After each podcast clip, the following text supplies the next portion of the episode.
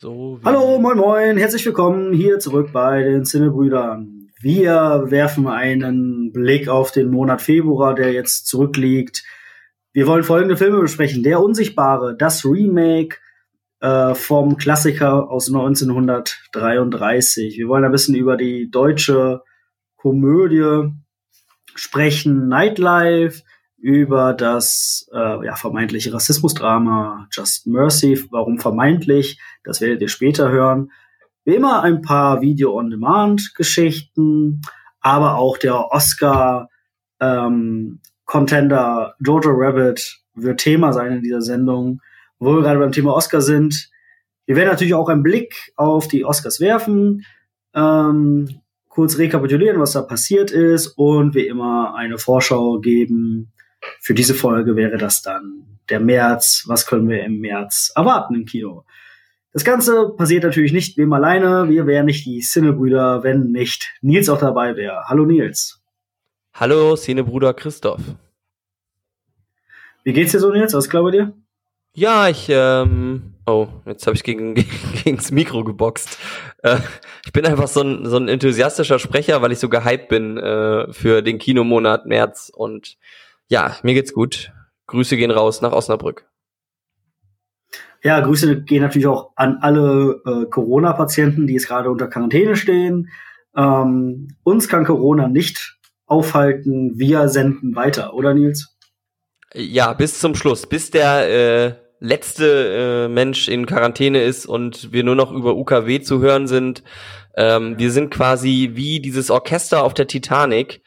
Ähm, ja, bis wir selber da niederliegen, werden wir senden. Ja. Und äh, was wir äh, vor allen Dingen auch wahrscheinlich sein werden, wir werden, man sagt ja immer, so in so Apokalypse-Filmen ist ja immer so ähm, die letzte durchlaufende Sendung, so eine aufgenommene äh, Warnung der Regierung irgendwie an alle, die das jetzt noch hören, wenden sie sich an äh, das und das Quarantänezentrum in Boston oder in Berlin oder in, in Rom. Ähm, mhm, mh. Und ich prophezeie, die Zinnebrüder werden noch laufen, selbst wenn diese Regierungsnachricht äh, nicht mehr läuft. Ja, genau. Das ist, wird auch so sein, dass äh, die letzten Überlebenden werden diese, ähm, diesen Podcast auf Schleife hören und werden denken, es gibt noch andere Überlebende, aber am Ende des, äh, der Geschichte werden sie merken, es ist nur eine Aufzeichnung und äh, ja, die Welt geht unter. Ja, die Welt geht auch unter. Na, scheiße, irgendwie passt kein Film zu dieser Überleitung. Ja, keine Ahnung, wo wir anfangen. Ähm, wollen wir mit dem aktuellsten anfangen? Ja, heraus, komm. Der Unsichtbare. Der neue Film aus dem Hause Blumhouse. Äh, sollte ursprünglich Teil ähm, des Dark Universe werden, also von Universal Ach, Studios. Die haben ja mal geplant, nicht. auch so ein, genau, die haben ja mal geplant, auch so ein Cinematic Universe aufzubauen. Ähm, der Startschuss hat ja äh, The Mummy gemacht von 2017 mit Tom Cruise. Hast du den gesehen? Ja, habe ich gesehen. Ähm, ja, der tat mir ein bisschen leid, weil ich eigentlich Bock hatte, aber war ganz schrecklich, oder? Also ich bin eingeschlafen. Ja, super, war super schrecklich, war ja auch ein Riesenflop und daraufhin hat Universal das ja auch ganz schnell wieder eingestellt und ist ein bisschen dann ähm, darauf zurückgegangen, so Einzelfilme zu machen äh, mit ihren Klassik, äh, klassischen ähm, ja Monster, Geister-Film. Äh, also Frankenstein, ähm, hier das, das Ding, äh, oder mhm. wie heißt das, das mhm. Ding? Oder ähm, wie heißt denn das, dieses Sumpf? Das ist doch das Ding, oder? Die Sumpfmonster? Äh, ja, kann sein, aber das Ding, also The Thing ist ja eigentlich dieses von John Carpenter, dieses ähm, Monster, was ich so, ich glaube, es ist ein Alien, was sich in dieser Eisbasis ähm, rumtreibt. Ja, und Leute ich glaube, ich meine auch irgendwie das unheimliche Wesen aus einer anderen Welt, oder? Ja, das kann sein. ist doch dieses Sumpfviech. Mhm. Naja, egal, auf jeden Fall, ähm, ja, der Unsichtbare, The Invisible Man im Original, ein, ja, Klassiker, geschrieben von H.G. Wells, ähm, dann ja, verfilmt 1933, ähm, und jetzt neu aufgelegt von Lee Whannell, den man kennt aus äh, einigen ähm, Saw-Filmen, also der an einigen Saw-Filmen beteiligt war, als Drehbuchschreiber, als Producer. Ähm, und in dieser Neuadaption aus dem Jahr 2020 ähm, sehen wir Elizabeth Moss, ähm, und das ist, glaube ich, auch die einzige bekannte Schauspielerin, zumindest die, die ich kenne.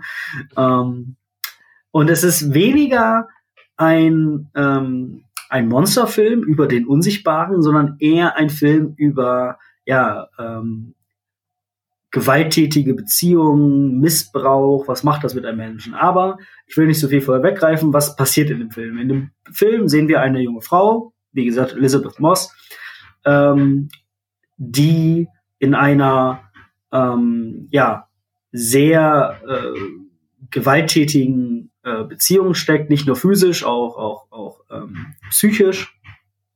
Äh, ihr ähm, Freund ist sehr, sehr reich, ein Erfinder auf dem Gebiet äh, der Optik. Und ja, sie wacht eines Morgens früh auf und möchte ihn verlassen. Ähm, wird dann von ihrer äh, Schwester abgeholt. Sie schafft es quasi zu fliehen aus diesem Anwesen.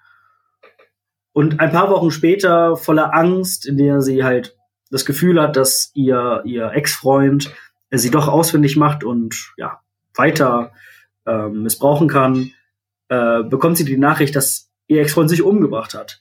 Sie erbt ganz viel Geld von ihm, ähm, hat, äh, bekommt aber immer nicht, also hat immer noch dieses bedrückende Gefühl, äh, dass ihr Ex-Freund da draußen ist. Und das ist eigentlich schon alles, was man über die Handlung erzählen sollte.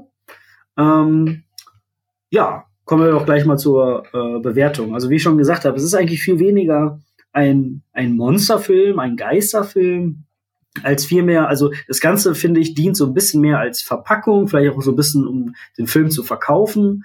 Ähm, das Ganze ist wirklich wunderbar gespielt und auch teilweise dann auch geschrieben, das muss ich aber in Klammern setzen, ähm, weil man Elizabeth Moss, also man erfährt gar nicht so viel direkt über diese gewalttätige Beziehung. Das Ganze spielt sich nur über Mimik ab und das ist gerade, also die erste Viertelstunde ist hervorragend, herausragend. Das ist wirklich erste Sahne, äh, was die Frau da abliefert. Und wie gesagt, alleine durch ihr Spiel merkt man, okay, ähm, das ist keine gesunde Beziehung. Ähm, allerdings nimmt der Film dann immer weiter ab, äh, bedingt durch viele Logiklöcher. Also das Drehbuch ist dann äh, wirklich löchrig und teilweise übertrieben, teilweise gibt es keinen Sinn und ähm, ist es vielleicht sogar durchschaubar? Badum. Es ist ja, ich weiß nicht, durchschaubar würde ich nicht sagen. Ähm, aber es ist teilweise zum Teil erwartbar. Der Film hat einen Moment, wo ich echt dachte, also wo ich wirklich da saß und mir so ein Boah, Alter rausgerutscht ist, als etwas passiert ist. Äh, damit habe ich überhaupt nicht gerechnet, aber im selben Moment dachte ich so, ganz ehrlich, wie kann das passieren? Ähm, deshalb, also es ist so ein Film, ich würde sagen, sollte man sich angucken, sollte man eigentlich nicht verpassen. Aber ja, ist so ein Film, ist gut mal gesehen zu haben, äh, würde jetzt aber, glaube ich, nicht auf irgendeiner Top-Liste bei mir landen. Weißt du, was ich meine?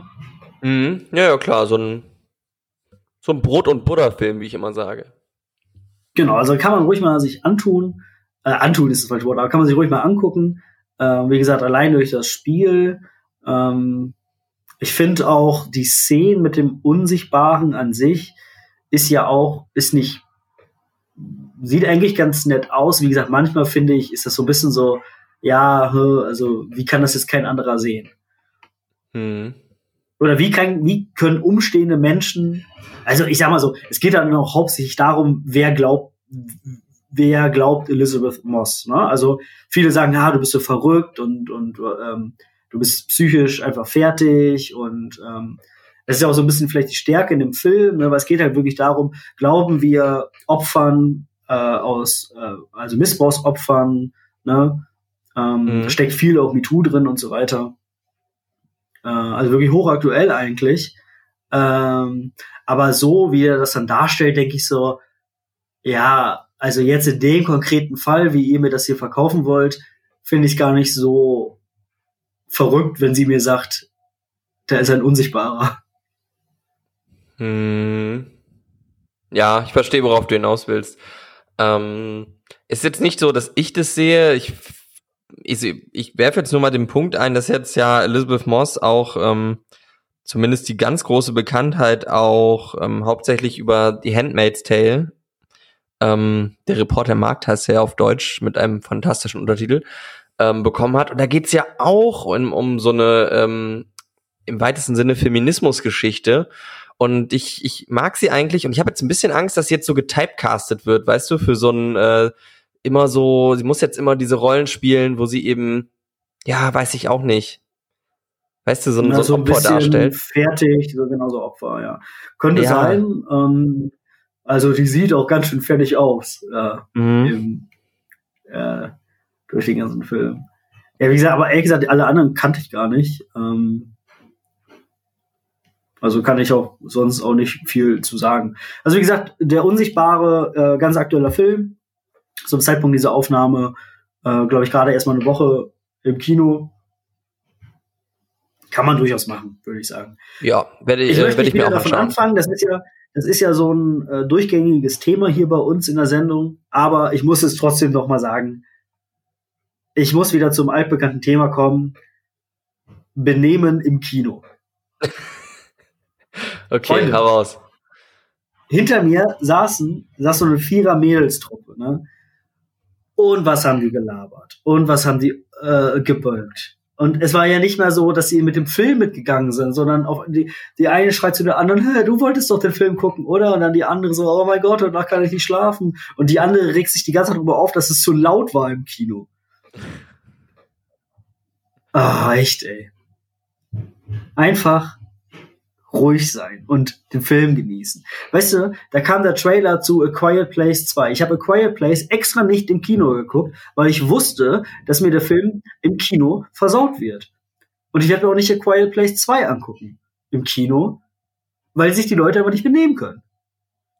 Ja, das stimmt. Das ist ein ganz großes Problem und ich finde, es ist bei ähm, Horrorfilmen oder Gruselfilmen noch mal noch mal schlimmer, weil ganz weil so diese Filme, die leben halt von der Atmosphäre und die kann halt ganz ganz einfach gebrochen werden ähm, durch irgendwie durch Lachen oder durch ähm, durch irgendwelche Einrufe oder einfach nur durch äh, mit dem mit dem Sitz rumspielen oder sowas. Ähm, mhm. Also ich, ich, ich kenne das. Mir ist auch damals äh, The Conjuring 2 komplett versaut worden durch so einen Spacken, der da mit seiner Freundin war und wollte die beeindrucken, hat die ganze Zeit gelacht, um zu zeigen, was für ein harter Typ er ist.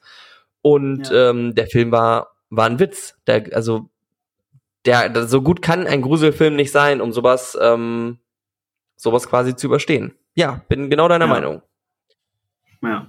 Wo wir bei dem Thema sind, äh, könnte ich eigentlich direkt mit dem zweiten Film weitermachen äh, der auch durch unfassbares äh, ähm, Fehlverhalten fast kaputt gemacht wurde. Äh, ich rede von Just Mercy, äh, dem neuen Film mit ähm, äh, Michael B. Jordan, einer meiner absoluten Lieblingsschauspieler. Ich weiß nicht, was hältst du von ihm? Ja, also nicht absoluter Lieblingsschauspieler, aber ich finde ihn okay so. Ich finde ihn, äh, ich meine, seit Creed finde ich ihn halt mega, mega nice.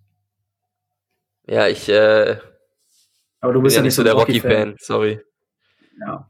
Ansonsten sehen wir halt weiter noch in weiteren Rollen äh, Jamie Foxx, Brie Larson, äh, O'Shea Jackson, ähm, Tim Blake Nelson, ähm, um nur einige zu nennen. In Just Mercy geht es basierend auf einer wahren Begebenheit ähm, um einen jungen Anwalt, der äh, nach Alabama fährt, um dort eine ähm, Non-Profit-Anwaltsagentur aufzubauen, die ähm, Todeszelleninsassen äh, vertritt, um deren Fälle nochmal äh, ja, neu aufzurollen, nochmal neu zu bewerten, um eventuell ein neues Verfahren ähm, anzustoßen.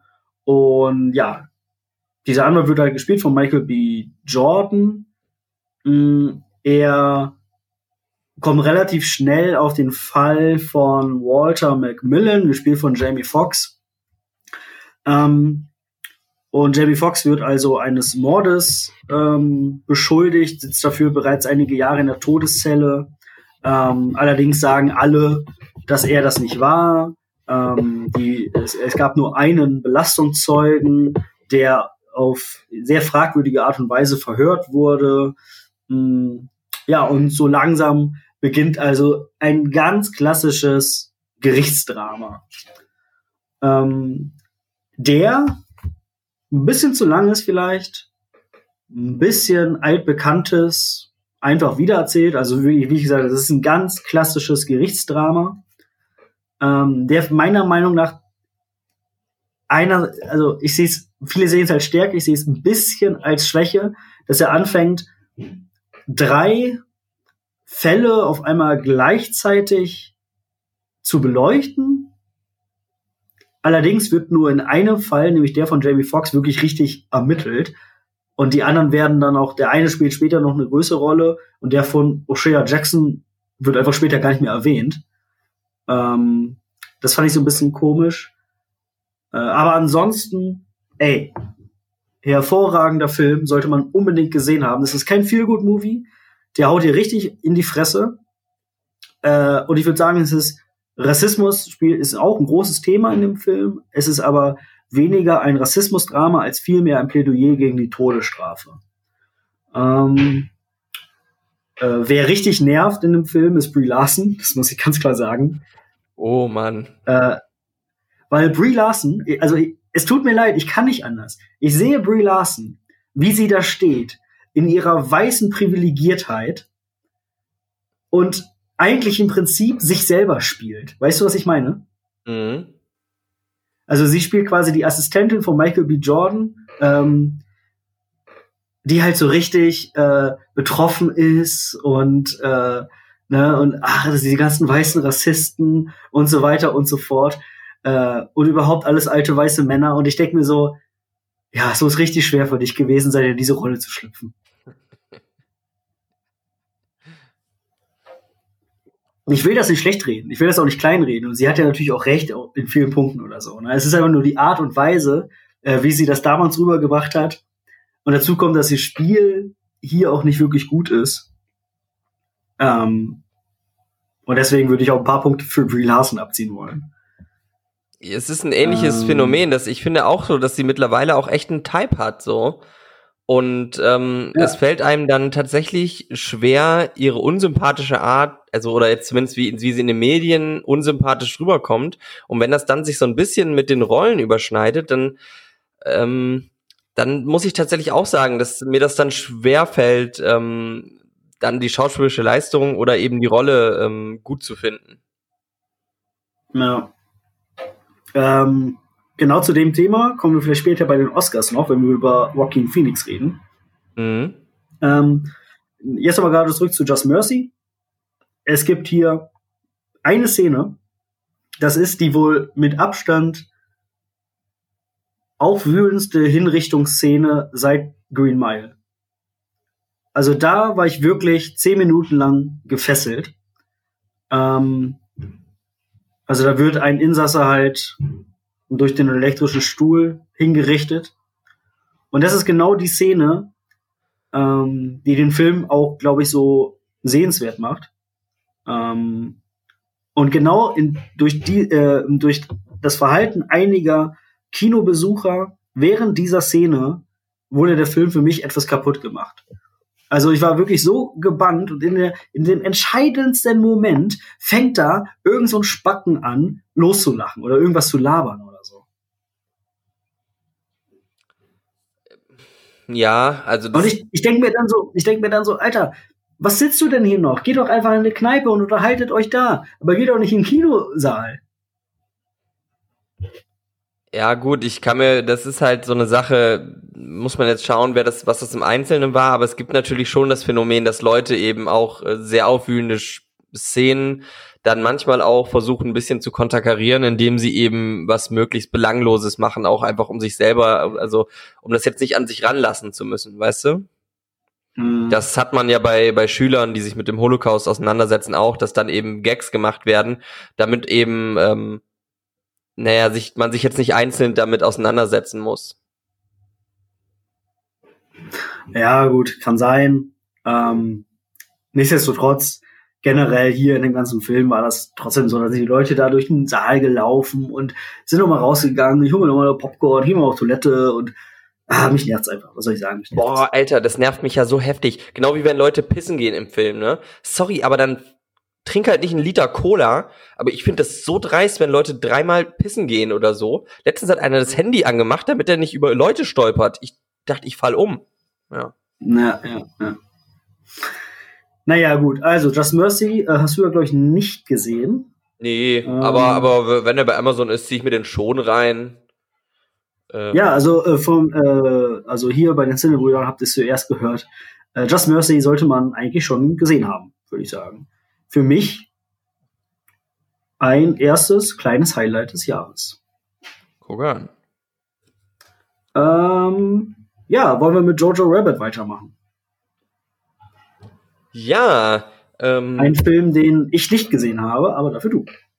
Ja, da, dafür ich. Da sieht man auch, äh, wo unsere Interessensgebiete liegen. Äh, so ernsten Kram, da äh, geht Nils nicht hin, ne? Aber äh, ja, ein lachender Hitler, da ist er natürlich am Start.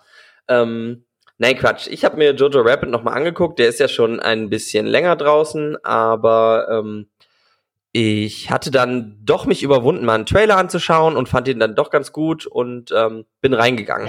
Ja, Jojo Rabbit, von was ist das, worum geht's? Ähm, Jojo Rabbit ist ähm, letztes Jahr in Amerika schon rausgekommen und ist der neueste Film des ähm, Regisseurs Taika Waititi, den man ähm, von verschiedenen Filmen, die meisten werden ihn jetzt eben aus ähm, Thor äh, Ragnarok beziehungsweise Thor Tag der Entscheidung kommen. Das war nämlich sein ähm, Film davor. Äh, sehr gut ist aber auf jeden Fall auch die, ähm, das ist so eine Mockumentary, fünf Zimmerküche sagt, gibt's auch eine Serie zu, die ähm, tatsächlich sehr witzig ist, obwohl ich sonst Mock Mockumentaries nicht so gerne hab.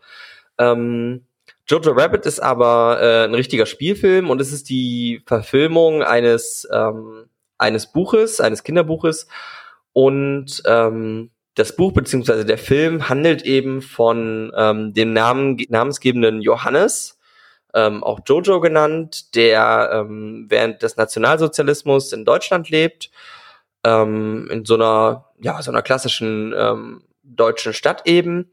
Und ähm, dein Spitznamen Jojo Rabbit beziehungsweise ähm, Jojo Hasenfuß ähm, bekommt er eben, weil er ähm, eine Aufgabe, die, wir, die ihm in der Hitlerjugend gestellt wird, nämlich einen Hasen umzubringen. Ähm, naja, er bringt das nicht übers Herz, weil er eben ein, ähm, ein gutes Herz hat. Und daraufhin wird er eben Jojo Rabbit genannt. Ähm, das Besondere an Jojo ist, dass er eben einen imaginären Freund hat und ähm, der ist kein geringerer als ähm, Adolf Hitler der eben, ähm, aber es ist eben nicht der echte Adolf Hitler, sondern es ist der Adolf Hitler, wie ihn der, ähm, der Johannes, der auch von nationalsozialistischer Propaganda beeinflusst ist, äh, wie der sich den eben vorstellt. Also er ist lustig, ähm, natürlich auf eine schwarzhumorige Art, aber er ist ähm, nett, freundlich, er baut Jojo immer wieder auf und ähm, hilft ihm eben, wenn es ihm schlecht geht. Und ähm, naja, diese ähm, die Situation um Jojo spitzt sich eben zu, als er eben, und das ist jetzt kein Spoiler, sondern das erfährt man schon im Trailer, als er eben im Kniestock, ähm, wie soll es auch anders sein, ein jüdisches Mädchen findet. Und ähm, ja, das war's erstmal zur Handlung. Der Rest kann man, äh, sollte man sich auf jeden Fall angucken, denn dieser Film ist, und das ist jetzt keine Überraschung, weil er hat, hat auch ähm, schon viel Lob erhalten, aber er ist wirklich ganz fantastisch. Und er ist einer dieser Filme, die, ich sag das zu häufig in diesem Podcast, Porcher wird das gleich bestätigen, aber der ist sehr rund.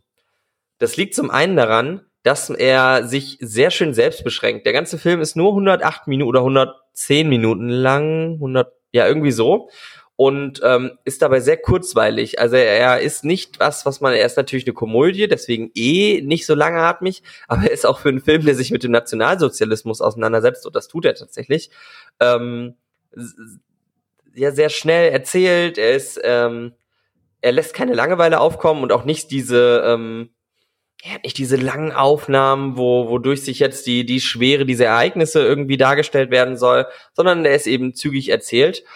Ähm, was ihn eben, naja, sehr schauenswert macht. Und tatsächlich ähm, hat man, das ist immer schwierig zu sagen, das ähm, hört sich vielleicht auch komisch an, aber man hat eine gute Zeit mit dem Film.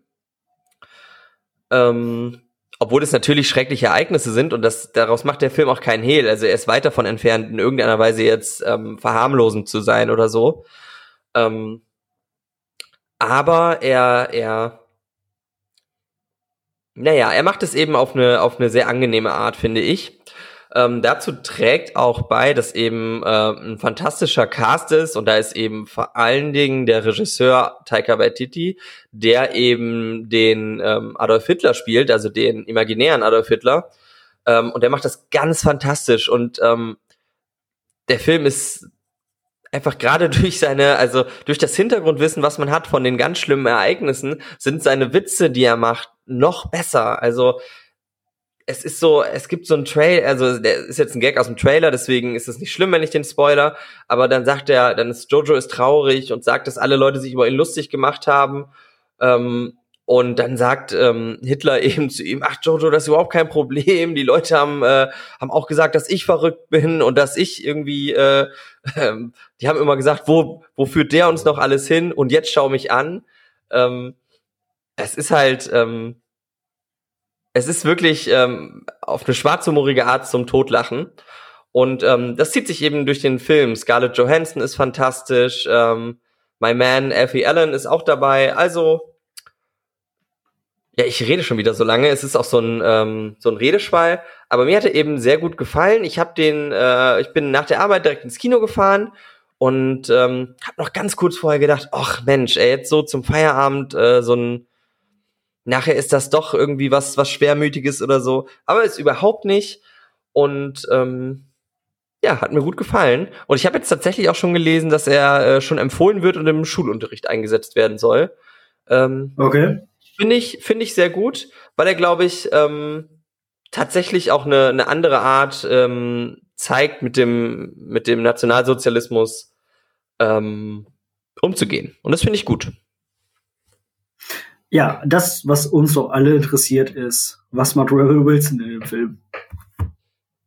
Da schaut ihn euch an. Schaut ihn euch einfach an. Aber macht Rebel Wilson das, was sie macht? Nein. Nein? Und das ist gut so. Nein. Nein, sie ist nicht einfach nur fett und dadurch lustig? Nein, und sie hat ist auch nicht sexuell promiskuitiv oder sowas. Hm. Ja, also äh, ich muss sagen, es liegt nicht, also dass ich den Film nicht gesehen habe, liegt nicht daran, dass ich keinen Bock drauf hatte, sondern einfach es nicht geschafft habe. Ähm, ja, aber ich werde es auf jeden Fall nachholen. Ja, also ähm, wie gesagt, keine Überraschung, aber ähm, eine dicke Empfehlung muss man sich eigentlich mal angeschaut haben und kann man auch wirklich machen, egal ob man sich jetzt für Geschichte interessiert oder nicht, ähm, reinschauen. Hm. Ihr habt's gehört, Leute. ähm, irgendwie habe ich gerade das Gefühl, wenn ich jetzt an den nächsten Film denke, dass wir in dieser Folge nur gute Filme haben. Oder halt Filme, die man sich angucken kann. Ja, das ist doch ein gutes Zeichen für das Kino. Äh, ja, ich glaube, ich hau gleich noch irgendeinen Video-on-Demand-Film raus, der echt scheiße ist. Okay. Ähm, aber kommen wir zunächst erstmal, bleiben wir mal beim Kino. Ähm, Freunde, ich habe für euch den Datefilm schlechthin gesehen. Ich rede natürlich von Nightlife, ähm, den du ja bestimmt auch äh, in diversen Trailern schon gesehen hast. Tatsächlich. So, ähm, äh, ich dachte erst, es ist eine Verfilmung von meinem Leben, aber äh, war dann doch nicht. Nee, nee, stimmt. Ähm, ja, was passiert in Nightlife? Wir sehen Elise Barek und Frederik Lau, ähm, die Barkeeper sind ähm, und die aber davon träumen, ihren eigenen Club aufzumachen. Friedrich Lau hat eine leicht ähm, kriminelle Vergangenheit. Ähm, Elias Mbarek möchte aber jetzt auch irgendwie raus aus dem Nachtleben, weil ja, es ist ja auch alles so so schwierig und so kompliziert. Und die Clubs ähm, sterben in Berlin, ne? Hast gehört? Äh, und das wird jetzt nicht so thematisiert, ähm, aber kann durchaus auch ein Motiv sein. Das ist der ernste Hintergrund, ähm, sag ich dir. Und das Problem ist, Elias Mbarek lernt nämlich ähm, eine wunderbare Frau kennen, gespielt von Palina Roginski, ähm, die aber innerhalb von zwei Tagen nach Atlanta auswandert für ein Jahr, weil sie da irgendwie, sie ist irgendwie Bandmanagerin oder so oder Plattenlabel-Managerin, keine Ahnung, irgendwie sowas. Erste Cola-Verkäuferin. Nee, nee, nee. Ähm, aus irgendeinem Grund scheint Atlanta ähm, das, das Herz der US-amerikanischen Musikindustrie zu sein. Und der Cola-Industrie. Und der Coca-Cola-Industrie, meinst du? Ja, natürlich. Oh, pardon. Entschuldigung, Pepsi-Sponsor. Pepsi, ja, natürlich. Genau. Ähm, ja. Genau, also die beiden möchten also ihren eigenen Club aufmachen, brauchen dafür Geld. Ähm, aber hast du nicht gerade gesagt, er will raus aus dem Nachtleben? Ja, und das wollen sie, äh, indem sie ihren eigenen Club aufmachen, damit sie nicht Nacht für Nacht da drin arbeiten müssen. Aber genau das machen, glaube ich, die Leute, die Clubs besitzen. Ja, da kommen wir auch schon zu dem Problem des Films, er ist nicht ganz durchdacht. Ähm, aber vielleicht will gerade die Handlung noch zu Ende zu, zu erzählen. Also sie ja, geht zu einer Bank, sie müssen, sich, sie müssen sich Geld leihen, äh, bekommen den Kredit dann letztendlich aber nicht, weil Friedrich Lau wegen seiner kriminellen Vergangenheit halt, ähm, und wir alle wissen, sind Banken anscheinend Arschlöcher. Äh, so, Friedrich Lau fängt dann aber an, äh, zu versuchen, das Geld auf andere Art und Weise äh, beschaffen zu wollen, indem er einen leichten Drogenkurierdienst annimmt, verliert dann aber ein paar Kilo Koks ähm, und die russische Mafia, für die er das Kilo Koks oder die mehreren Kilo Koks halt transportieren sollte, machen ihn ausfindig, bedrohen ihn mit dem Leben und innerhalb 24 Stunden, von 24 Stunden oder 36 Stunden äh, müssen sie 250.000 Euro oder so auftreiben. Oh. Und das Ganze kann natürlich nur im Berliner Nachtleben stattfinden. Und so beginnt also so eine klassische Eintages- oder Einnachts- kriminellen Gangster-Komödie-Film, so, so, so Chase-Film, ähm, weil Elise Barek natürlich nicht das eine Date mit Palina Roginski ausfallen lassen kann, obwohl er und sein Kumpel gerade von der russischen Mafia ähm, gejagt werden. Und deshalb, die drei begeben sich dann also auf eine wilde Verfolgungsjagd durch Berlin. Ähm, und was soll ich sagen, Alter? Ich habe im Trailer gedacht, was für eine Scheiße. Ähm, und der Film ist jetzt echt, also der ist jetzt nicht irgendwie sonderlich gut oder so, aber ehrlich gesagt hat er mich ein bisschen überrascht. Also der war schon, der war unterhaltsam. Punkt. Der war einfach unterhaltsam.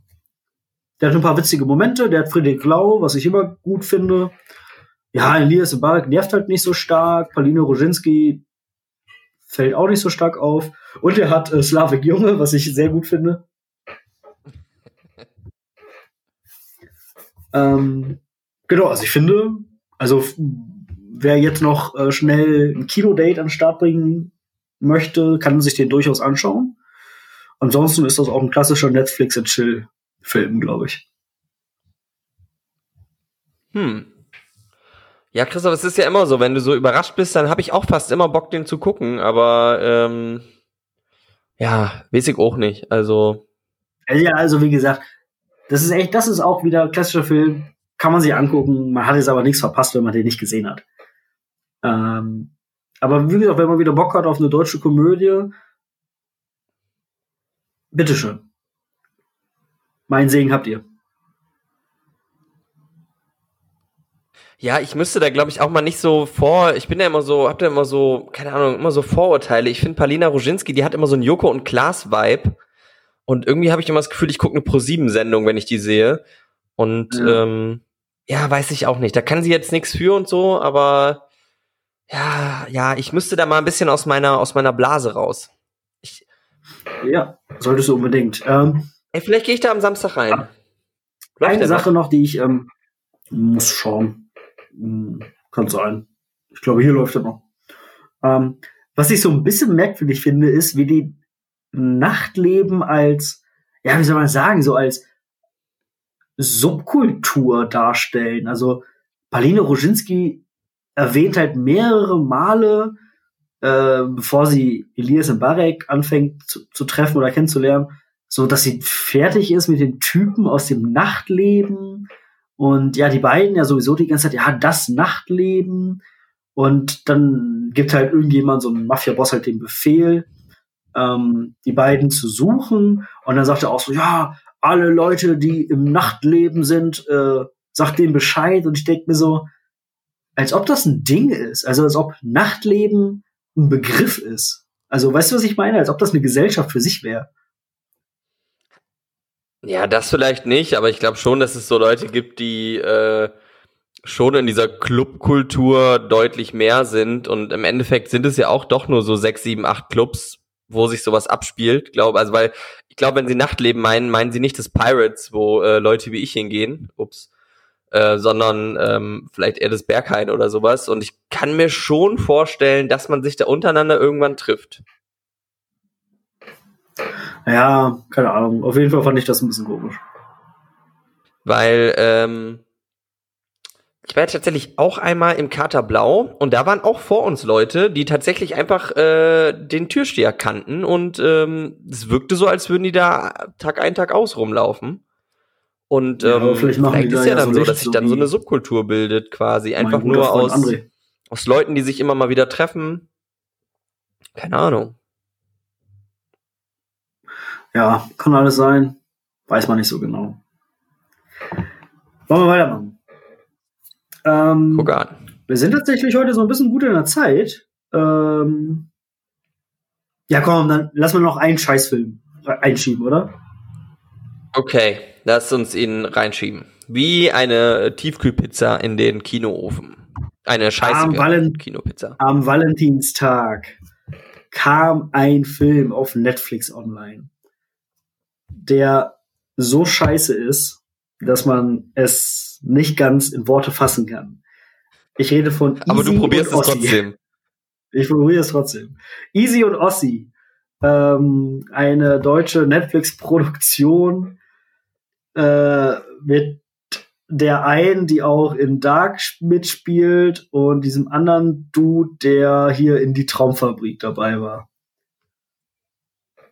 Ähm, wie heißen die denn? Lisa Vicari und Dennis Moyen.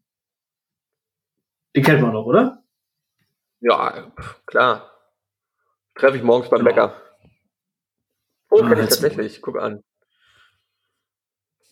Ja, genau. Ähm, auch gedreht von einem Typen, den man nicht kennt. Also kenne ich echt nicht.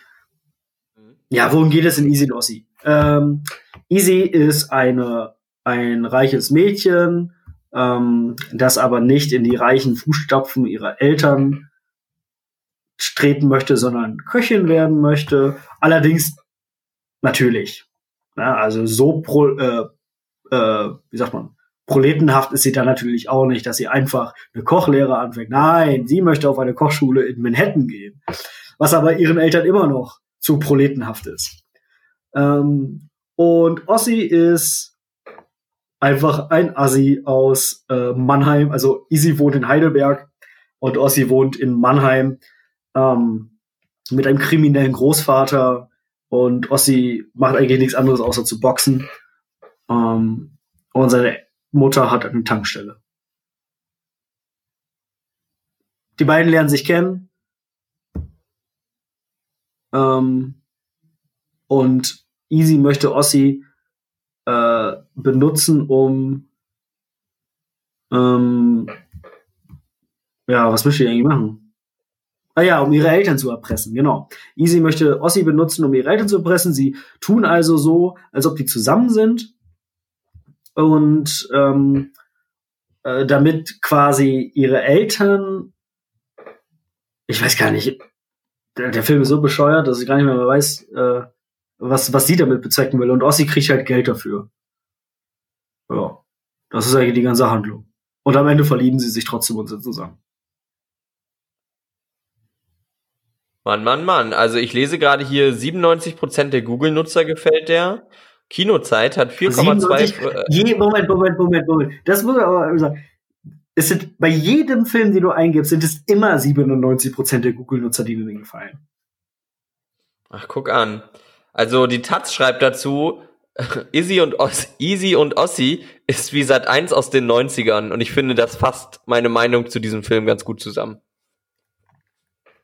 Ja, also er ist wirklich einfach, ja, ich meine, man sollte vielleicht manchmal versuchen, sich ein bisschen gewählter auszudrücken, aber er ist einfach scheiße. Ganz ehrlich, da gibt es eine Szene, da kommt sein krimineller Großvater aus dem Knast und aus irgendeinem Grund gehen sie dann auf so eine Hippo-Party, äh, wo so ein, ähm, wo so ein Rap-Battle stattfindet und dann fängt dieser Opa an zu battlen. Und ist natürlich mega gut. Und alle feiern ihn dafür. Und dann macht er mit einer 20-Jährigen rum. Ja, was man so sehen will. Gut. Haben wir jetzt auch unsere Schuld getan und einen schlechten Film besprochen. Oh, ich glaube, ähm, ich gucke den gleich. Habe ich irgendwie Bock drauf jetzt. Ja, manchmal muss man auch einfach das Gehirn ausschalten, ne? Ja, ich glaube, ich habe noch, ich hab noch äh, Flasche Wein im Kühlschrank. Ich glaube, da äh, habe ich gleich Spaß mit. Ja. Ja. Und dann ähm, machen wir schnell zu Ende. Okay, Jetzt will ich Easy und Ossi gucken. ja, pass auf. Ich, ich, ich möchte noch einen VOD-Film ganz schnell vorstellen. Ähm, und dann kannst du entscheiden, welchen von den beiden du eher gucken möchtest. Denn dieser Film ist im Gegensatz zu Easy und Ossi wesentlich besser. Ich spreche von dem Film mit dem zugegebenermaßen sehr äh, schwierigen Titel Extremely Wicked, Shockingly Evil and Vile. Ähm, das ist ein Film mit, Achtung, jetzt kommt's. Nein, nein, ich sag erst, um was es geht. Es geht um Ted Bundy.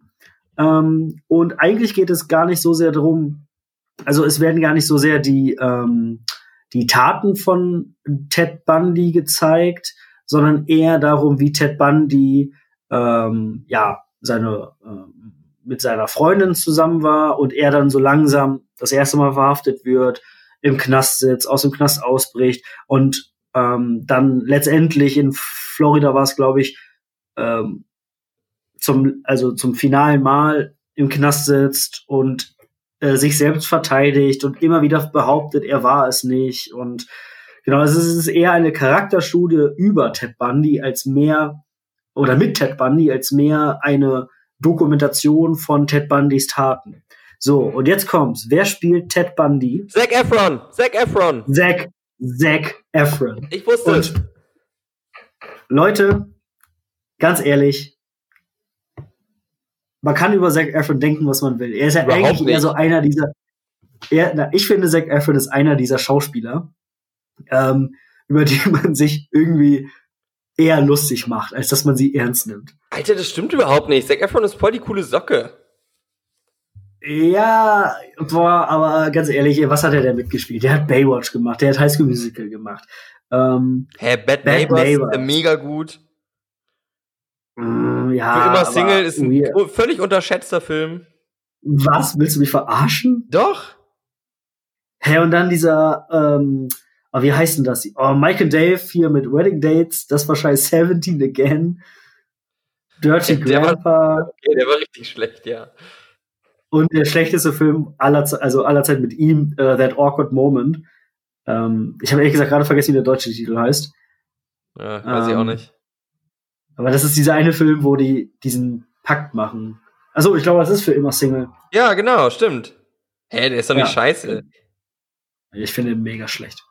Na gut, egal. Äh, bleiben wir beim Thema. Also in, ich kürze mal ab, Extremely, Extremely Wicked spielt er also Ted Bundy. Ähm, er kommt am Anfang des Films zusammen mit Lily Collins und ja, wird dann relativ schnell auch verhaftet und ähm, äh, da möchte ich einmal kurz betonen, der Regisseur Joe Berlinger ist der Typ, der auch gleichzeitig die ähm, Netflix Mini-Doku über Ted Bundy gemacht hat. Das heißt, wir können mit an 100%iger Sicherheit grenzender Wahrscheinlichkeit annehmen, dass dieser Film ähm, von der Historie aus gesehen äußerst äh, präzise und korrekt ist. Das finde ich ziemlich krass. Ja, gute Sache. Ähm, genau. Äh, genau, er kommt also mit Lily Collins zusammen, wird dann relativ Anfang am Films aber schon äh, verhaftet. Genau, ich glaube, er wird mehrere Mal verhaftet, bricht immer wieder aus. Und so war das dann, glaube ich, auch, dass er ähm, ja immer auch zwischen diesen Ausbrüchen viele seiner Morde auch begangen hat. Ich meine, man muss auch, man darf ja nicht vergessen, das war Ende der 70er, Anfang der 80er Jahre, da war das natürlich noch nicht so viel, dass man vielleicht jemanden über Facebook ausfindig machen konnte.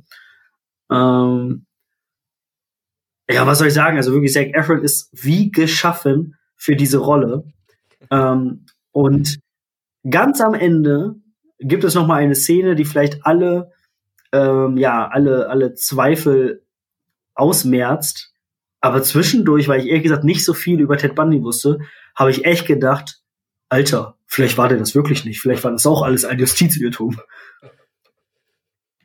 Ähm, genau, der ganze, der Film ist, ähm, äh, lief letztes Jahr, glaube ich, schon auf dem Fantasy Filmfest, hat dann aber keinen Kinostart bekommen, äh, sondern hierzulande nur VOD und ist verfügbar bei Amazon Prime. Allerdings nicht im Prime enthalten, aber ich finde, die vier Euro kann man durchaus investieren. Äh, ich möchte ganz kurz noch ganz schnell ähm, einen riesigen Schwachpunkt äh, nennen. Weshalb, ähm, der Grund, warum ich dem Film dreieinhalb Sterne auch nur gegeben habe. Weil das wirklich, das ist nicht auszuhalten. Jim Parson, also damit alle jetzt schnallen, Sheldon Cooper, spielt in dem Film den Staatsanwalt in dem alles entscheidenden ähm, Prozess in Florida. Und ich kann nicht anders, als bei Jim Parson Sheldon Cooper zu sehen.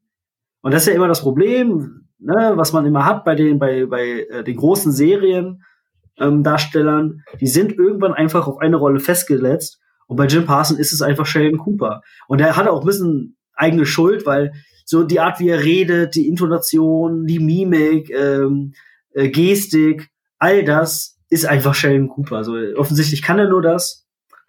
Und das reißt dich unfassbar raus.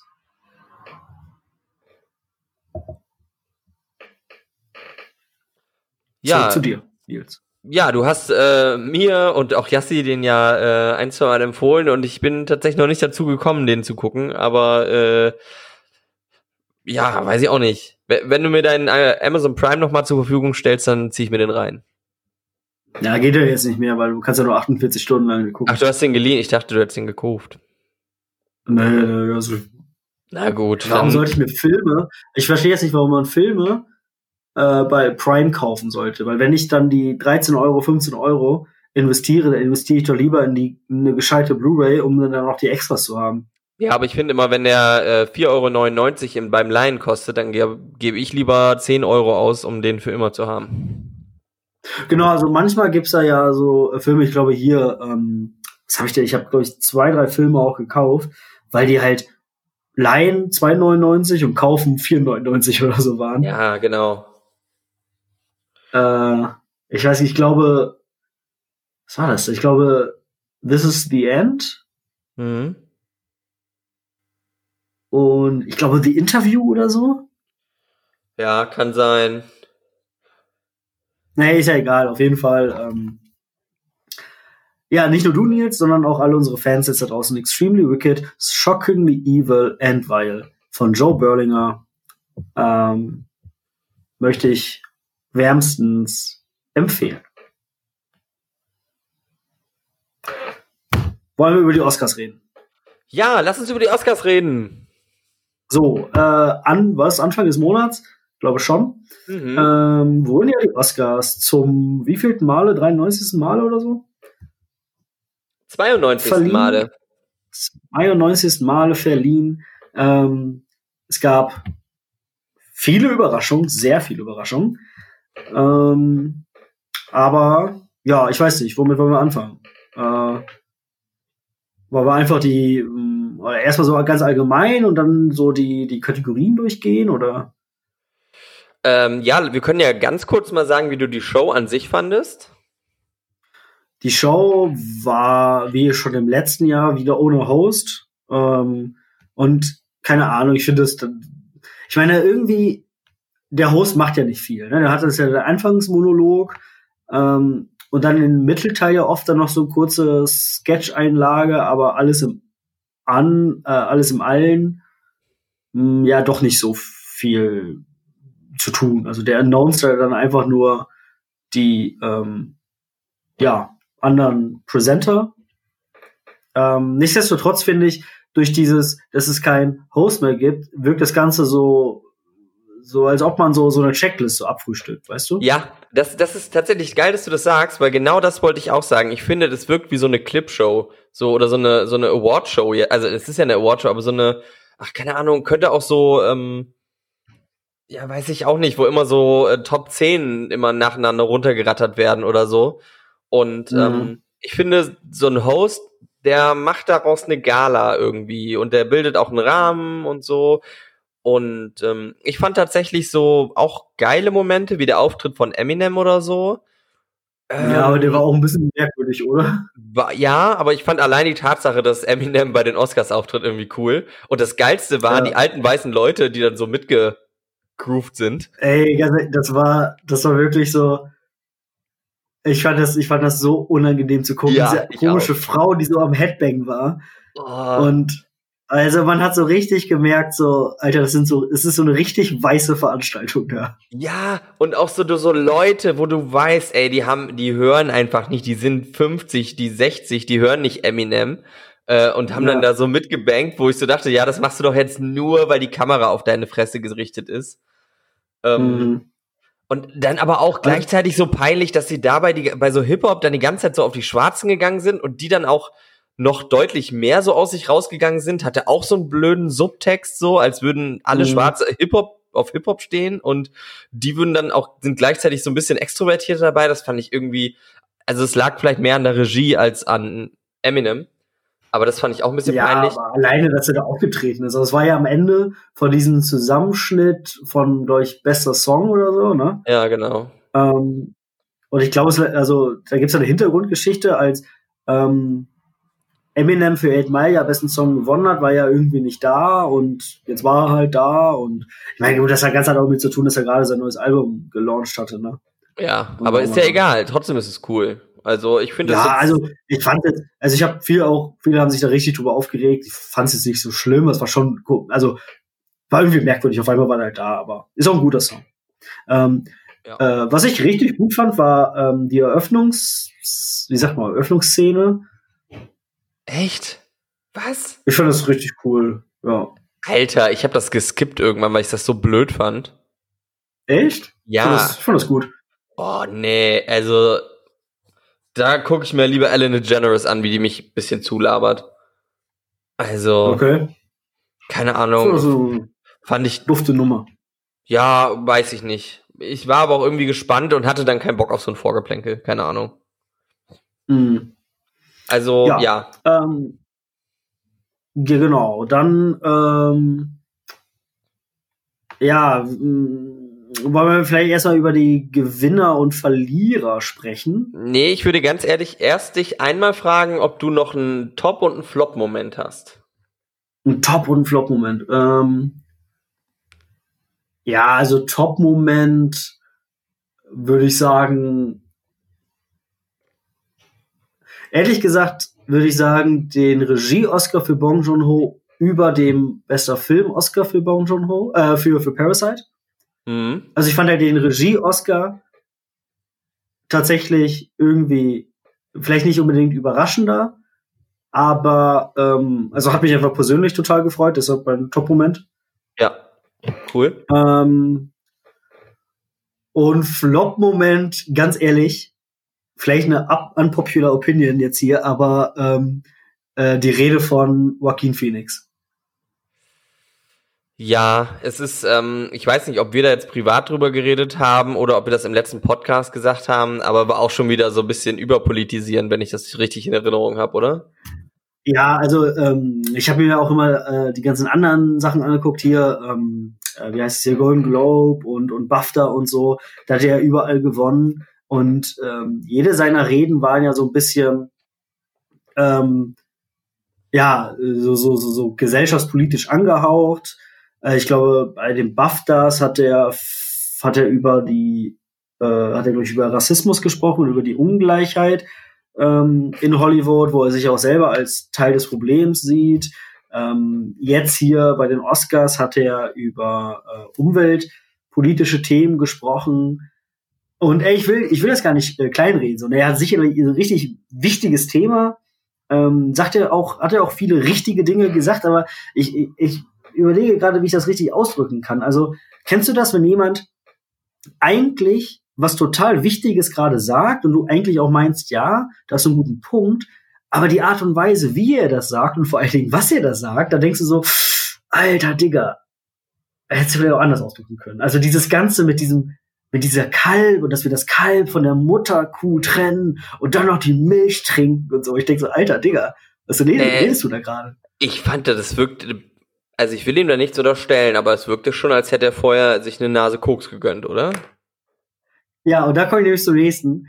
dieses ganze gespielte, also ja, ich sag ja vorweg schon, also für mich wirkte das mega gespielt. Ich nehme ihm das nicht ab, dieses so, äh, ich bin so ein kleiner autistischer Junge und ich habe hier irgendwie so einen ganz, äh, ganz zerklitterten Anzug und ich, äh, hier guckt immer mein Bart an, der ist ein bisschen wuschelig und ja, ich äh, äh, gucke immer so ein bisschen auf den Boden und eigentlich ist mir so eine Menschenmenge, ist mir auch ein bisschen zu viel und äh, ist mir alles ein bisschen zu viel und ich äh, bisschen Fingernägel kauen und so. Digga, das nehme ich ihm nicht ab, weißt du? Er ist, mhm. er ist ein richtig krasser Schauspieler. Du kannst mir nicht erzählen, dass jemand, der sowas wie der Joker spielen kann, der äh, Johnny Cash spielen kann, der ähm, hier A Beautiful Day, einen richtig krassen Motherfucker spielt, dass er dann so ein richtig introvertierter, äh, autistischer kleiner Junge ist. Als ob.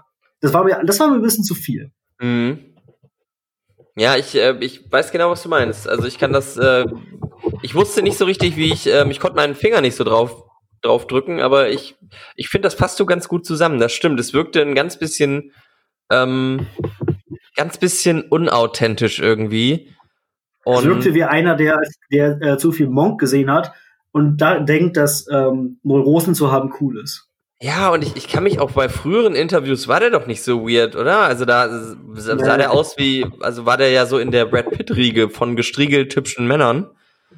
Ja. Ähm, ja, keine Ahnung. Ich, ich weiß nicht. Ich muss die ganze Zeit an, an ähm, äh, Ricky Gervais Rede da beim Golden Globe denken und ich finde, es hat immer noch nichts an seiner ähm, an seiner Wahrheit verloren, dass ich das ganz im Ernst, du hast mir die Rede von ähm, Brad Pitt bei bei den BAFTAs oder so mhm. geschickt und das war eine geile Rede. Die war Ja, das war richtig gut, ne? Die war an alle Zuhörer müsst ihr einfach mal googeln, äh, Brad Pitt, BAFTA. Das war, du hast gemerkt, die war grundehrlich ähm, die hatte auch eine Aussage, aber keine ähm, mit einer Hybris belegten, weil es von einem Mil Multimillionär kommt. Ähm, äh, ja, einfach, die, der war dankbar und wusste aber auch, was er geleistet hat. Das war eine richtig gute Rede und ähm, ja, muss ich dir zustimmen, die von Joaquin Phoenix war dagegen irgendwie blöd. Ja. Ich hätte ja gedacht, dass du, ähm, dass du die Laudatio von Zack Gottsagen sagst dem Zack aus äh, The Peanut Butter Falcon.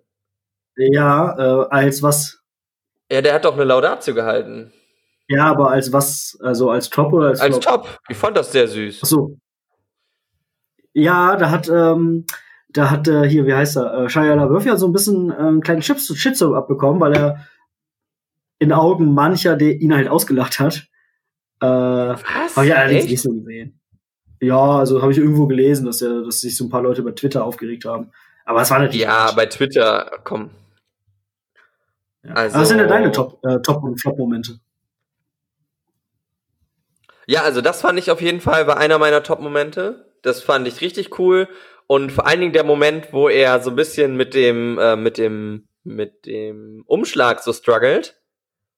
Mhm. Und ich fand nämlich, dass, ähm, dass Shia LaBeouf da total irgendwie wirkte er da auch authentisch und nett und hat erst gewartet, hat ihm so ein bisschen geholfen, dann hat er es geschafft und es hat irgendwie, ich fand das richtig gut und das war so ein, ähm, beinahe doch dadurch, auch dadurch, dass es eben keinen Moderator gab und auch nicht mehr diese Späße, die es früher mal gab, weißt du, mit so einem Selfie oder dass jemand Pizza bestellt hat oder so, ähm, ja. war die so, so glatt, die Show. Ne, die hatte so, die ist wirklich so, zack, zack, zack, zack, zack, Musik, zack, zack, zack, fertig, ne?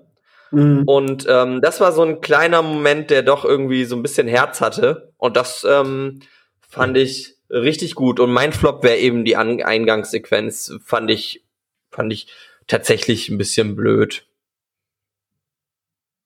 Richtig gut war auch ähm, Amy Pöhler. Mhm. Wenn ich das jetzt richtig ausgesprochen habe. Ähm, aber ich finde die sowieso cool und ähm, ich finde, das, das hat, hat, hat sie und ihre Partnerin sehr gut gemacht. Musste ich tatsächlich ein bisschen lachen. Ja.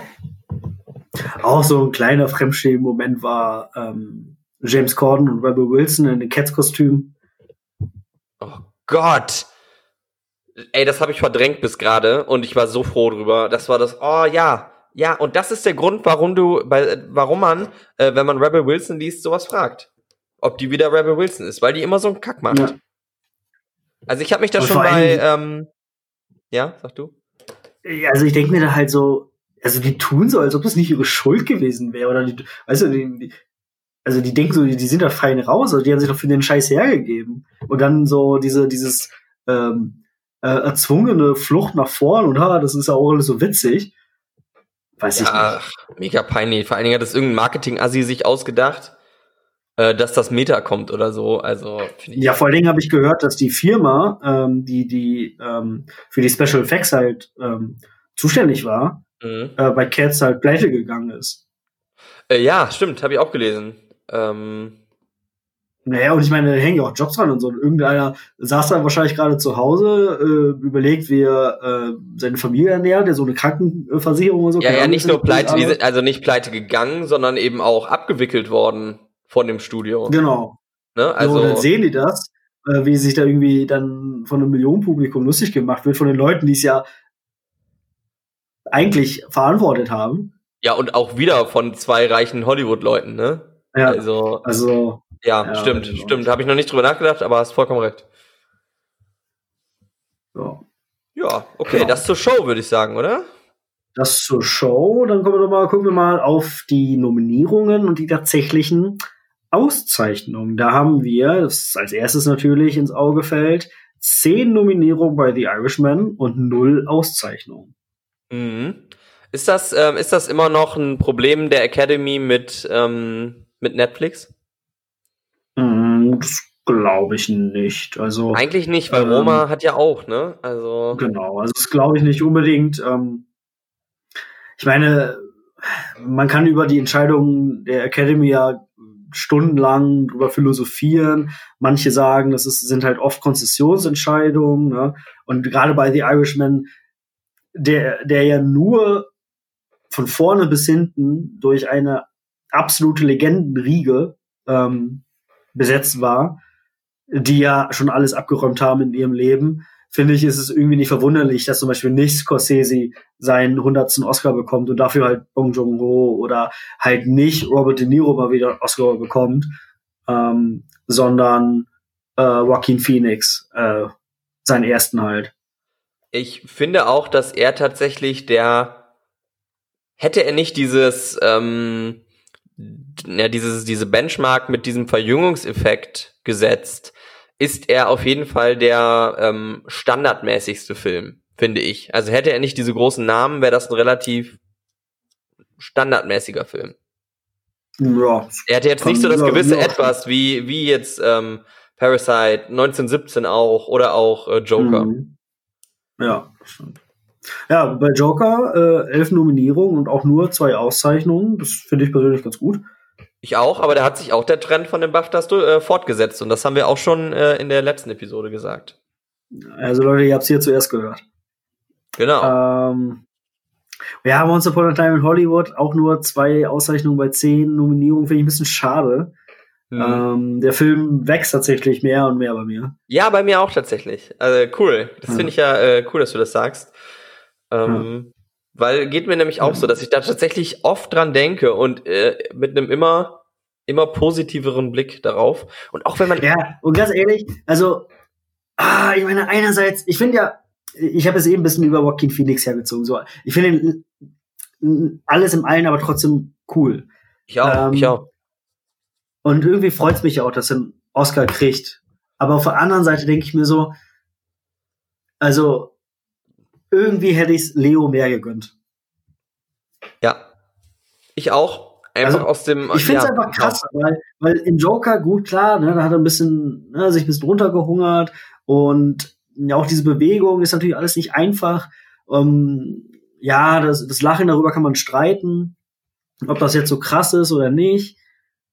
Aber wenn man nochmal über DiCaprios Rolle in Once Upon a Time in Hollywood nachdenkt, das ist doch ein absoluter Mindfuck einen Schauspieler zu spielen, der an seiner eigenen Begabung zweifelt und erst eine Scheißszene abliefert und dann eine absolut krasse Szene abliefert.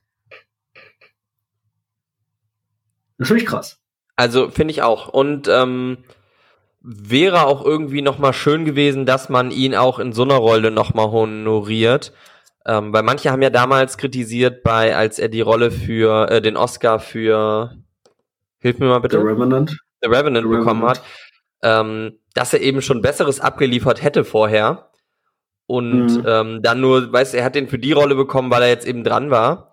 Und ich finde, das hätte man auch sehr schön, ähm, indem man jetzt diese fantastische Rolle, die er gespielt hat in Once Upon a Time in Hollywood, ähm, dann tatsächlich für diese eine Rolle nochmal ähm, honoriert. Hätte ich ihm auch, hätte ich auch lieber gehabt, tatsächlich. Ja.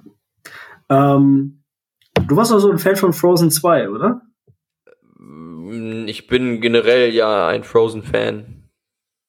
Ja, also kann ich ja nichts zu sagen, aber was findest, wie findest du, dass Toy Story äh, den äh, Animations-Oscar gekriegt hat und nicht Frozen 2? Auch so eine blöde, also ich finde halt, es ist eben Toy Story 4. Und ähm, ich finde, das verkörpert das, was Pixar eben früher nicht so war. Ähm, und ja, ich finde ehrlich, also das ist ein toller Film. Ich finde den auch gut und so. Und er hat eigentlich auch den, den Charme und so. Und man könnte jetzt argumentieren, ja, wenn sie eben noch Geschichten haben und der Charme und das alles passt, dann ist das doch in Ordnung. Und das stimmt auch, aber ich hätte trotzdem, ähm, ja, ich fand es ein bisschen schade, dass eben ein vierter Teil gewonnen hat. Aber das ist, sagt nichts gegen den, ähm, gegen den, gegen Toy Story. Es ist halt einfach so, und da widerspreche ich mir jetzt ein bisschen, ähm, weil danach, nach dem hätte man natürlich Klaus oder Mr. Link ähm, berücksichtigen müssen. Aber ähm, es ist ja ganz klar, dass es eben How to Train Your Dragon The Hidden World verdient hätte. Einfach weil er, weil es eine perfekte Abschluss einer Trilogie ist, die eben als Trilogie angelegt ist. Ähm, und es werden nicht einfach nur neue produziert, um eben neue Toy Story Filme zu produzieren. Und das sieht man daran auch, dass es eben keinen vierten äh, Drachenzähmen leicht gemacht werden, Drachenzähmen leicht gemacht äh, Film geben wird, zumindest auf absehbare Zeit, weil es eben da darum ging, eine Geschichte in drei Akten zu erzählen. Ähm, ja, genau. Also das war eigentlich das Einzige, was mich, ähm, was mich daran ein bisschen gestört hat, auch weil es hätte das sehr verdient, weil er eben auch etwas schafft, was woran viele Filme heutzutage ähm, verzweifeln. Man hat es gerade bei Star Wars gesehen, indem er nämlich eine Trilogie vernünftig zu Ende bringt. Mhm. Ähm, oh, ganz kurz dazwischen. Ähm, ich habe mich auch vertan. Ich meinte auch eben die ganze Zeit Drachenzähne leicht gemacht 3. Frozen so. 2 äh, war ja gar nicht nominiert. War gar nicht nominiert. Der ja. ist, auch gar nicht, der ist auch nicht vom letzten Jahr, oder? Nee, uh, ja, weiß ich nicht. Nee, Quatsch, sonst wäre er bestimmt, glaube ich, schon nominiert worden. Ähm, ja, okay, weiter geht's. Ja. Nee, ich bin ja im Prinzip zu Ende und mich hätte es halt ähm, sehr gefreut, weil ich habe das Gefühl, dass äh, die generell die die DreamWorks Animation Sachen ja schon immer so ein bisschen im Schatten von Pixar und ähm, Disney Animation stehen. Und ähm, ja, für mich ganz klar ist auch Drachenzähmen 3 der bessere Film. Aber ich bin halt auch kein weder weder Familienvater noch Kind, also und damit vielleicht auch einfach nicht die die Hauptzielgruppe von dem Animationsfilm-Genre. Ja. Ja. Genau. Ja, dann zum großen Gewinner. Ähm, Parasite äh, vier von sechs Oscars geholt. Äh, bevor wir gleich in eine Lobhudelei einsteigen, äh, möchte ich einmal kurz äh, erwähnen, was mir erst jetzt tatsächlich klar wird. Der Film wurde ja für viele Sachen gefeiert, aber einerseits natürlich äh, durch das Haus, also durch das Szenebild. Wurde auch dafür nominiert. Ähm, gewonnen hat dann letztendlich aber Once Upon a Time in Hollywood. Und das ist mir jetzt erst klar geworden. Und das ist ein Skandal. Ich finde, Parasite hätte fünf Oscars verdient. Ja, tatsächlich auch, weil es eben, ähm, da hat man sich nämlich für den konventionellen Film, nämlich für den Kostümfilm entschieden. Stimmt, ähm, ja. Und ja, stimme ich dir auf jeden Fall zu. Ist vielleicht da, das ist vielleicht so eine Konzessionssache, weil Hollywood sich auch einfach gerne selber feiert. Das äh, stimmt wohl. Na gut, dafür aber alle vier großen Oscars gewonnen. Für das Originaldrehbuch, für ähm, die beste Regie, für den besten internationalen Film. Okay, das ist jetzt natürlich keiner der großen, also die großen drei und äh, bester Film. Und das war natürlich für uns alle, behaupte ich jetzt einfach mal so, überraschend. Ja, ich hab's, ähm, ich hab's, naja, wir, ich, wir haben ja darüber gesprochen, wir haben es uns ja alle gewünscht, dass es ein gutes Abschneiden gibt. Ähm, und ich war dann tatsächlich ähm, echt bambuselt und sehr erfreut, dass man das tatsächlich gemacht hat. Ging dir sicherlich ähnlich. Ja. Auf jeden Fall. Also wir haben ja auch ein kleines äh, Tippspiel gemacht und äh, ich habe es mir natürlich gewünscht, aber ich habe mir gedacht, nee, ich verschenke jetzt nicht diesen Tipp für irgendwie Wunschdenken, sondern muss realistisch bleiben. Ähm, ging ja schließlich um Essen. Aber, genau, ging ja schließlich um Essen. Ähm, an dieser Stelle können wir ja kurz das Ergebnis verraten. Es ist 2 zu 2 ausgegangen. Äh, wir hatten, glaube ich, beide Kamera, richtig? Kann sein, ja. Äh, nee, wir hatten beide den besten Nebendarsteller, richtig? Nämlich mit Brad Pitt. Ähm, dafür hattest du die beste Hauptdarstellerin äh, mit Renee Zellweger in Judy. Und ich hatte tatsächlich beste Regie, richtig, mit äh, Bong Joon-ho. Ja. Das habe ich nämlich nicht gesagt, einfach weil ich dachte, das passiert eh nicht. Da habe ich auch taktisch, äh, wollte ich taktisch ja. tippen und hat, äh, hat nicht geklappt. Ja. Also, äh, man kann festhalten, die Academy lernt dazu. Ähm, ist natürlich, also mich freut für den Film ungemein, weil jetzt kommt er natürlich wieder im Kino, läuft länger. Äh, viele Leute, die den Film nicht gesehen haben vorher, äh, haben ihn jetzt geguckt. Viele sind äh, auch auf mich zugekommen am Wochenende, haben gesagt, Mensch, Christoph, ich habe jetzt auch mal Parasite gesehen, krasser Film und so. Ähm, ihr habt ja vorher bei den Cinebrüdern drüber gesprochen. Ja.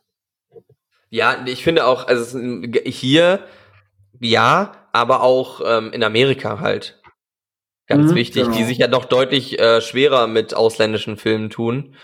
Ähm, beziehungsweise außerhalb des westlichen Kontexts stehenden Filmen. Und ähm, gerade dafür freut mich's. Und ähm, ähm, Bong Joon-ho hat es ja auch tatsächlich, er hat es ja in seiner einen Dankesrede, ich weiß gar nicht mehr zu welcher es ist, hat er ja gesagt, dass hier, das, ich habe den zwar bekommen, aber es ist halt auch für alle, ähm, die eben äh, für den koreanischen Film, ne? Und das stimmt schon. Mhm.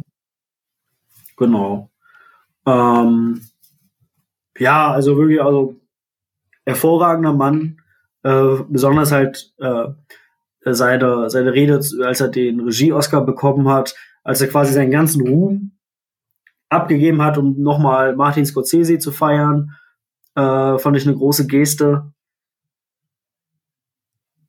Mm. Na gut, man könnte jetzt natürlich kritisieren, dass jetzt die ganzen Leute anfangen, ähm, wie sagt man, so, so Erfolgsfans Nee, nee, nee, das ist ja Quatsch. Das so, mag sein, aber das ist ja, was willst du daran kritisieren? Das ist wie die Leute, die kritisieren, dass jetzt mehr Fans ihre Band hören oder so. Ja, ja, klar. Also ja. finde ich überhaupt nicht. Ich ja, finde, also das ist, wenn man auf jeden Fall auch für den, für den koreanischen Film, ähm, dass jetzt auch mehr Leute vielleicht daran auch Interesse haben. Da gibt es wirklich tolle Filme. Ihr könnt euch zwei Filme von Bong Joon-ho bei Netflix angucken. Äh, Snowpiercer. Oh ja, stimmt. Okja. Äh, wobei ich Okja noch nicht gesehen habe, weil das echt mega krass Hollywood-Kommerz aussieht und ich habe echt Angst, mein Bild von Bong Joon-ho äh, ähm, zersplittern zu lassen.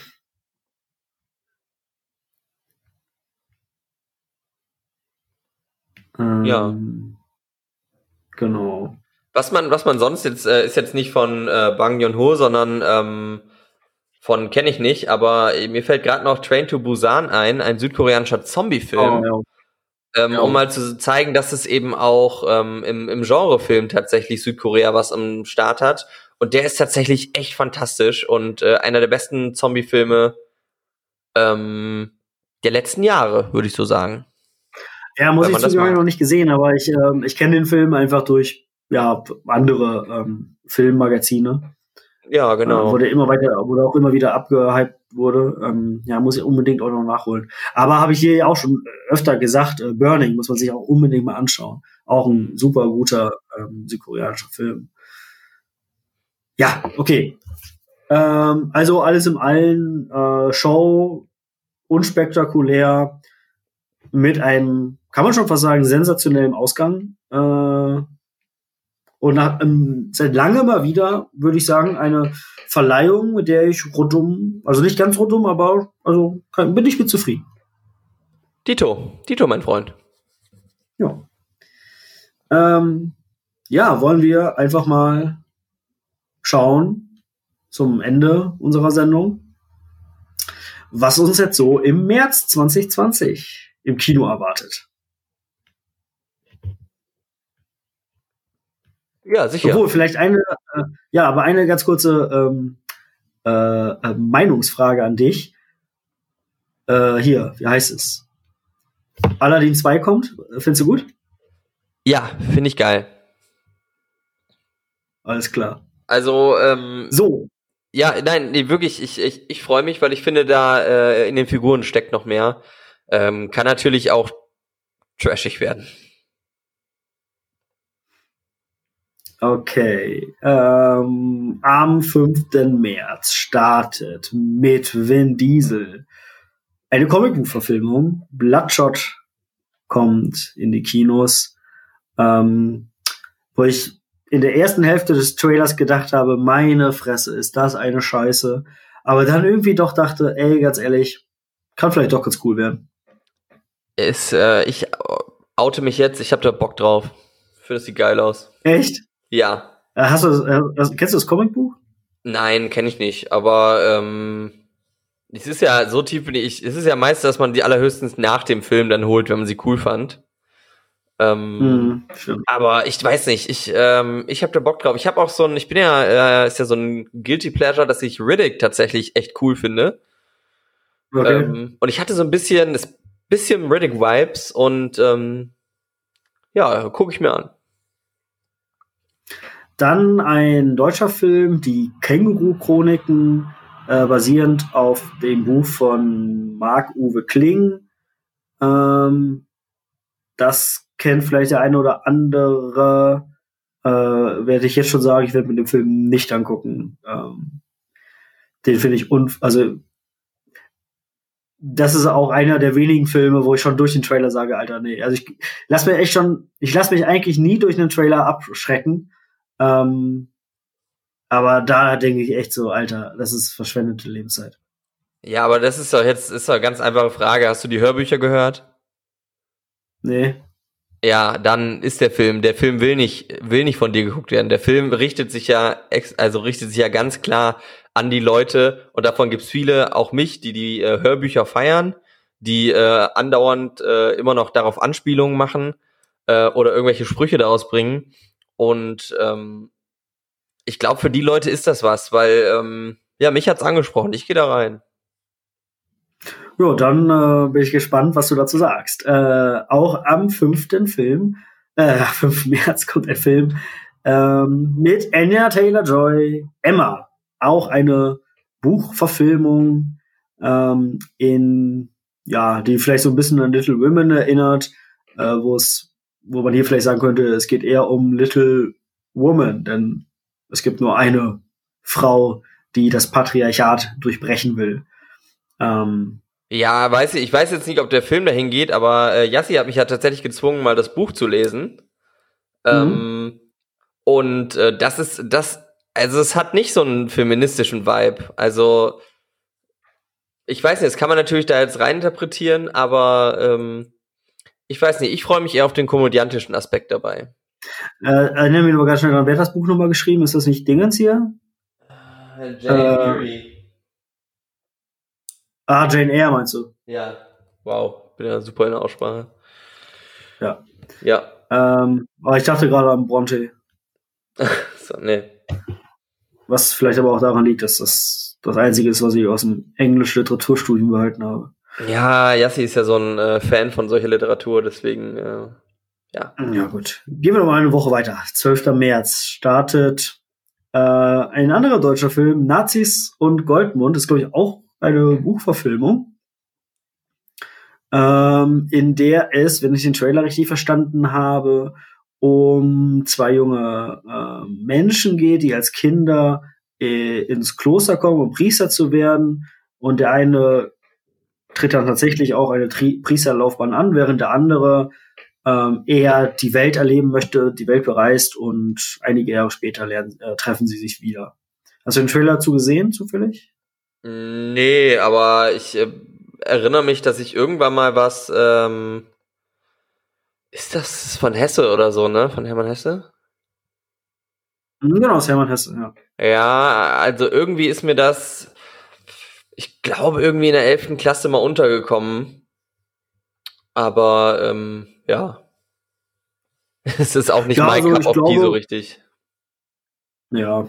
Also wir sind jetzt hier auch nicht die, die äh, Buchbrüder, ne? Also jetzt hören wir auf, hier so viel über Bücher zu reden. Okay, sorry. Ähm, also ja, werde ich mir angucken, mal schauen, was ich dann zu erzählen habe. Äh, 19. März, da haben wir tatsächlich etwas mehr, mehr Filme, die man vielleicht erwähnen sollte. A Quiet Place 2, über den wir ja schon hier gesprochen haben, den ich mir dann nicht im Kino ansehen werde. Äh, bin ich mal gespannt. Ich fand Quiet Place richtig gut. Ähm, ja, mal schauen, was die mit A Quiet Place 2 machen. Ich muss es ja jetzt mal sagen. Der Quiet Place wird ja richtig gehypt. Und Findest du nicht so gut? Ich finde, der Film hat das, ich finde den super klein, irgendwie. Ähm, irgendwie der Trailer vermittelt viel mehr, als es am Ende ist. Ähm, aber vielleicht liegt es auch daran, dass ich von allen Seiten äh, mega gehypt wurde und dann war es eben nur ein okayer Monsterfilm. Ich guck Mhm. mir äh, Quiet Place 2 auch an. Also ich fand ihn ja nicht schlecht. Ich fand ihn nur nicht so gut, äh, wie ich, wie er in meinem Kopf war. Okay?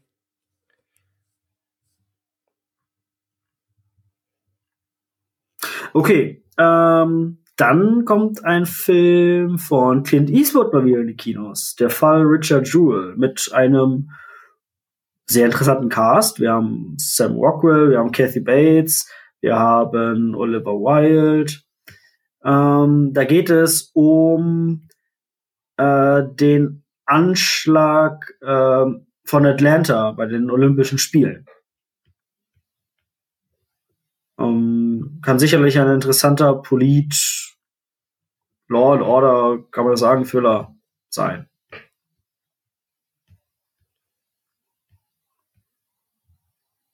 Ich habe gerade ein bisschen Oder? technische Schwierigkeiten, dich zu verstehen. Entschuldigung. Also, anscheinend haben wir gerade technische Schwierigkeiten. Ich habe von der Fall Richard Jewell gesprochen, von Clint Eastwood. Ah ja. Ja. Mit Sam Was Rockwell und? Olivia Wilde. Ja, habe ich vor Augen. wär- Also, ja. Ja, ich habe nur gesagt, das könnte ein interessanter äh, Thriller werden. Ähm, Clint Ja, Eastwood es ist, muss sich ja wir viel sagen das ja öfter mal, dass es wenig echte, also so gute Oldschool-Thriller gibt und ähm, deswegen ist sowas eigentlich immer zu begrüßen, finde ich. Ja. Ähm, also wenn ich das mal so durchgucke, im März kommen irgendwie nicht so coole Filme, oder? 26. März, ähm, ja, da kommt schon, na, müssen wir schauen, ob der tatsächlich kommt. Ähm, Mulan hat erstmal einen Starttermin für 26. März. Bei uns wird er ja wahrscheinlich nicht verschoben. Aber ich habe schon gelesen, dass ähm, das ein Milliardengrab werden wird ähm, für Disney. Äh, einfach wegen Corona, weil natürlich der größte Markt für Mulan ein rein chinesischer Cast äh, in China ist und äh, da geht ja aktuell keiner ins Kino. Ich, ich weiß gar nicht, ich glaube, die wollten den da verschieben. Ich habe das dann nicht mehr weiter verfolgt. Äh, ich weiß gar nicht, habe ich mich hier schon mal ausgekotzt über Mulan 2020? Nein, was willst du jetzt über Mulan sagen? Alter, ich, ich finde, ich sage das jetzt und wenn der chinesische Geheimdienst mich hört, dann kann er mich mal. Äh, ich mag China. Ich, also ich habe nichts gegen Chinesen und alles, ne? Und ich bin auch nicht so einer, der sagt, oh, China hat viel zu viel großen Einfluss und so, ne? Aber dass die mir Mulan so verkacken, das nehme ich denen persönlich übel. Das sage ich ganz ehrlich. Mulan ist mein Lieblings-Disney-Film. Abgesehen jetzt von Wally, aber das ist ja äh, Pixar. Ähm, ist mein Lieblings-Disney-Film und die haben den so richtig, ey, sorry, aber die haben das gemacht, was sie auch mit Tibet gemacht haben. Sie haben den einfach verschenisiert, äh, chinisiert. Sinisiert heißt es, glaube ich. Und es nervt mich. So, es ist ein Disney-Film, es ist kein Musical mehr, weil China mag keine Musicals, die laufen dort nicht. Es gibt äh, nicht mehr den coolen mongolischen Bösewicht, ich habe vergessen, wie er heißt, äh, weil wahrscheinlich, keine Ahnung, äh, irgendwie es Mongolen in der äh, autonomen Provinz ähm, irgendwo gibt. Ähm, keine Ahnung. Der Film sieht aus wie die The Great Wall vom Look her. Ich, ich finde es richtig scheiße und ich finde es auch von Disney mega kacke, dass die, dass die ähm, ihre Core-Audience, und das ist nun mal in Amerika und Europa, dass die die so hängen lassen für sowas. Also sorry, das nervt mich richtig. Und es gibt kein Mushu. Sorry, aber jeder, der Mulan kennt und liebt, weiß, dass Mushu, gesprochen von Otto Walkes, oh, einer der besten Charaktere in, äh, in allen Disney-Filmen ist. Und sie streichen ihn, weil wahrscheinlich China mag keine animierten Drachen oder irgendwie sowas. Oh nee, hör mir auf. Wirklich. Auch, oh nee. Okay. Dass Jet Li sich für so einen Rotz hingibt, ich find's kacke. Sorry. Aber ähm, ich find's auch blöd, dass wir jetzt auf so einer negativen Note äh, enden. Aber da muss ich ganz ehrlich sagen, ich werde den nicht gucken. Und ich werde einfach trotzdem sagen, dass er scheiße ist. So läuft das. Alles klar. Ähm, Nochmal ein bisschen Rassismus zum Ende. Warum nicht? Ähm, das ist ja kein Rassismus, überhaupt nicht. Das liegt ja nicht, das, also liegt ja an der, Mulan, an der chinesischen Mulan ist eine Mulan ist eine chinesische Volkssage, die die Europäer bzw. Amerikaner dann einfach für sich adaptiert haben und angeeignet haben. Du kannst doch jetzt nicht einfach sagen, dass das nie wieder rein chinesisch werden darf, nur weil du äh, äh damit anders aufgewachsen bist. Das sage ich überhaupt nicht. Ich finde das völlig Natürlich in Ordnung. Sagst du wenn, das. Wenn, wenn, genau das gerade gesagt. Nein, ich finde nur, dass Disney äh, nicht ihre Filme so umändern sollte, dass sie auf eine bestimmte ähm, Audience ab, ähm, zugeschnitten ist. Aber sie sind doch sonst immer auf das weiße Publikum zugeschnitten. Warum denn nicht mal auch nee, auf nee, eben nicht. Disney ist eben für alle. Disney ist eben das ist eben der Unterschied, dass Disney eben. Das stimmt doch überhaupt nicht. Doch. Disney ist ein rein, rein weißer äh, Konzern. Ich meine, guck dir doch mal die ganzen alten Disney-Filme an. Die triefen doch nur so vor ähm, Stereotypen. Die sind doch sogar mittlerweile gezwungen bei Disney Plus vor den alten äh, rassistischen und diskriminierenden äh, Disney-Film diesen Disclaimer zu hauen. Ja, übrigens, hier kann es, du kann es so jetzt mit den alten Disney-Filmen kommen. Komm mir doch jetzt nicht mit den alten, komm mir doch mit modernen. Gibt es nicht Küss den Frosch oder was? Spielt er nicht äh, in der in der afroamerikanischen Kultur von New Orleans? Gibt's den nicht? Ah. Den hast du vielleicht nicht gesehen. Das mag ja sein. Aber natürlich gibt's den. Und das Tolle ist, er spielt zwar da, aber er ist trotzdem, er ist nicht an irgendwie ein bestimmtes Publikum gerichtet, sondern er ist immer noch für alle. Und ich finde, äh, Mulan ist eindeutig an das chinesische Publikum gerichtet und ähm, naja, kriegt jetzt hier noch so einen Nebenbeistart und das finde ich nicht in Ordnung. Also kriegt doch hier keinen Nebenbeistart. Was, was soll das denn? Also ich finde, ich finde, es ist doch, es ist wesentlich ähm, äh, dis diskutabler, äh, wenn äh, Studios das machen, was sie zum Beispiel mit ähm, hm, ja, Filmen wie Mac oder diesen, oh, wie heißt dieser richtig bescheuerte ähm, The Rock-Film, ähm, oh, Skyscraper. Der, ja, oh Gott, der war echt scheiße. Ähm, wenn sie also da ganz offensichtlich ähm, eine gewisse Handlungsstränge äh, nach China verlegen oder ähm, ja, also einfach da so ans sich ans chinesische Publikum anbiedern. Das, ja, nein, genau das tut Mulan. Das ist diskutabel. Genau das tut Mulan. Aber, ja, aber Mulan ist doch original chinesisch. Da kannst du doch nicht sagen, äh, also äh, das ist nicht in Ordnung, wenn die dann ihre eigene äh, Volkssager von ihren eigenen Leuten ähm, äh, äh, sehen möchten.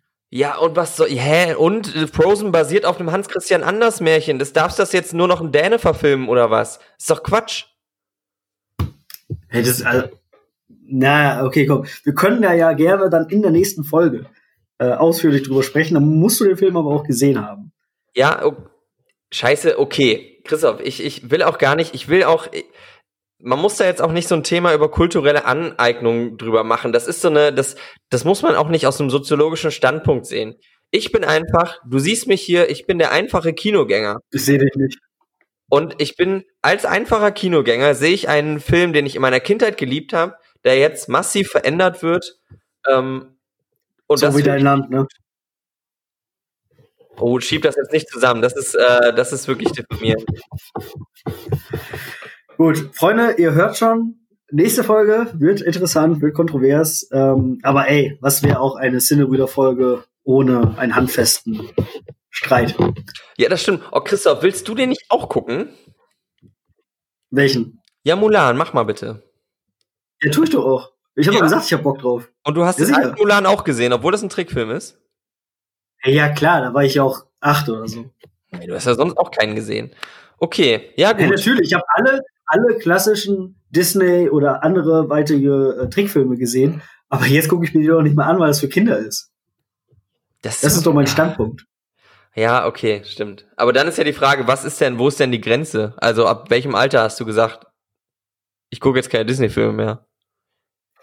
Äh, Das weiß ich jetzt auch nicht mehr so genau. Aber ähm, äh, Okay. wo wir gerade bei, beim Thema sind, Mhm. äh, richtig guter Film, Feivel der Mauswanderer. Boah, ja. Tatsächlich. Er ist, ey, Ja. ist richtig geil. Und Ja, den mochte ja, ich immer richtig gerne. Und dann, ähm, Bernhard und Bianca fand ich auch richtig geil, weil es hatte auch so ein bisschen so den Vibe. Ähm, Stimmt. Ja. Oh, das war richtig gut. Boah, Bernhard und Bianca im Känguruland. Nicer Film, wirklich. Ich weiß gar nicht, ob der immer noch gut ist. Ich hätte ein bisschen Angst, den jetzt zu gucken, weil, ähm, ja, ich habe ja letztens mal wieder DuckTales gesehen, eine Folge. Also nicht, weil ich mir das angemacht Mhm. habe, sondern weil es lief. Ähm, Klar. und uiuiui, ey, das ist irgendwie gar nicht mal so geil gealtert. Ja.